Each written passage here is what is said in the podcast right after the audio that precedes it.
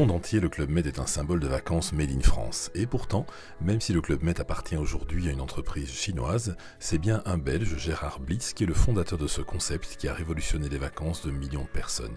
Et pour cause, pour la première fois, l'idée de payer un montant fixe qui donne droit au logement, mais aussi au repas et aux activités sportives et culturelles.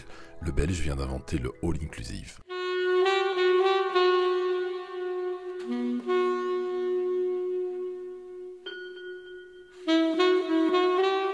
Les saxophonistes comme Joshua Redman, John Coltrane ou Charlie Parker nous ont tous fait rêver. Le saxophone a été inventé à Dinan par Antoine Joseph Sax, dit Adolphe Sax.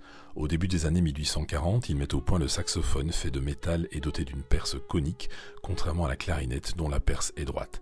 Le saxophone est généralement en laiton, bien qu'il en existe certains en cuivre, en argent, en plastique et même en or plaqué. Les saxophones conçus par Adolphe Sax comprenaient 14 tailles, dont 7 sont encore utilisées aujourd'hui. La première apparition dans un orchestre du saxophone date de 1844, mais l'instrument devra traverser l'Atlantique pour devenir célèbre à travers le monde. Alors qu'il était cantonné à un usage de musique militaire en Europe, c'est en effet aux États-Unis qu'il prendra son essor en étant intégré dans le jazz par la communauté afro-américaine.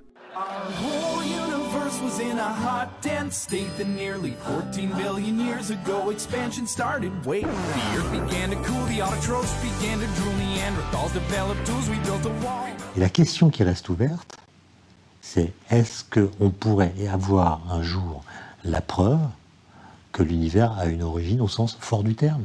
C'est-à-dire qu'il a été précédé par du néant. Vous connaissez peut-être la célèbre série américaine The Big Bang Theory dont on vient d'entendre le générique et qui suit la vie fictive de deux scientifiques. Le Big Bang est en fait une vraie théorie. C'est la théorie sur la naissance de l'univers qui fait aujourd'hui l'unanimité.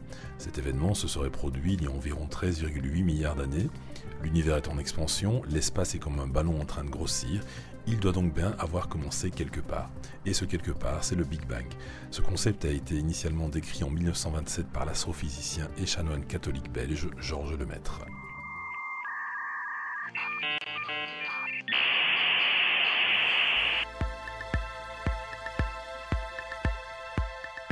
Le nom de Robert Caillot ne vous dit probablement rien. Et pourtant, il est le co-inventeur du web. Il a travaillé pour l'Organisation européenne pour la recherche nucléaire à Genève à partir de 1974 et en 1990, il s'est associé à son collègue Tim Berners-Lee sur un projet de système hypertexte destiné à améliorer le partage de documents. Il a ainsi collaboré à la deuxième version du document décrivant le projet qui allait aboutir au World Wide Web, le fameux WWW. Souvent confondu avec Internet, le web n'en est qu'une application aux côtés des emails et du partage de fichiers pair à pair.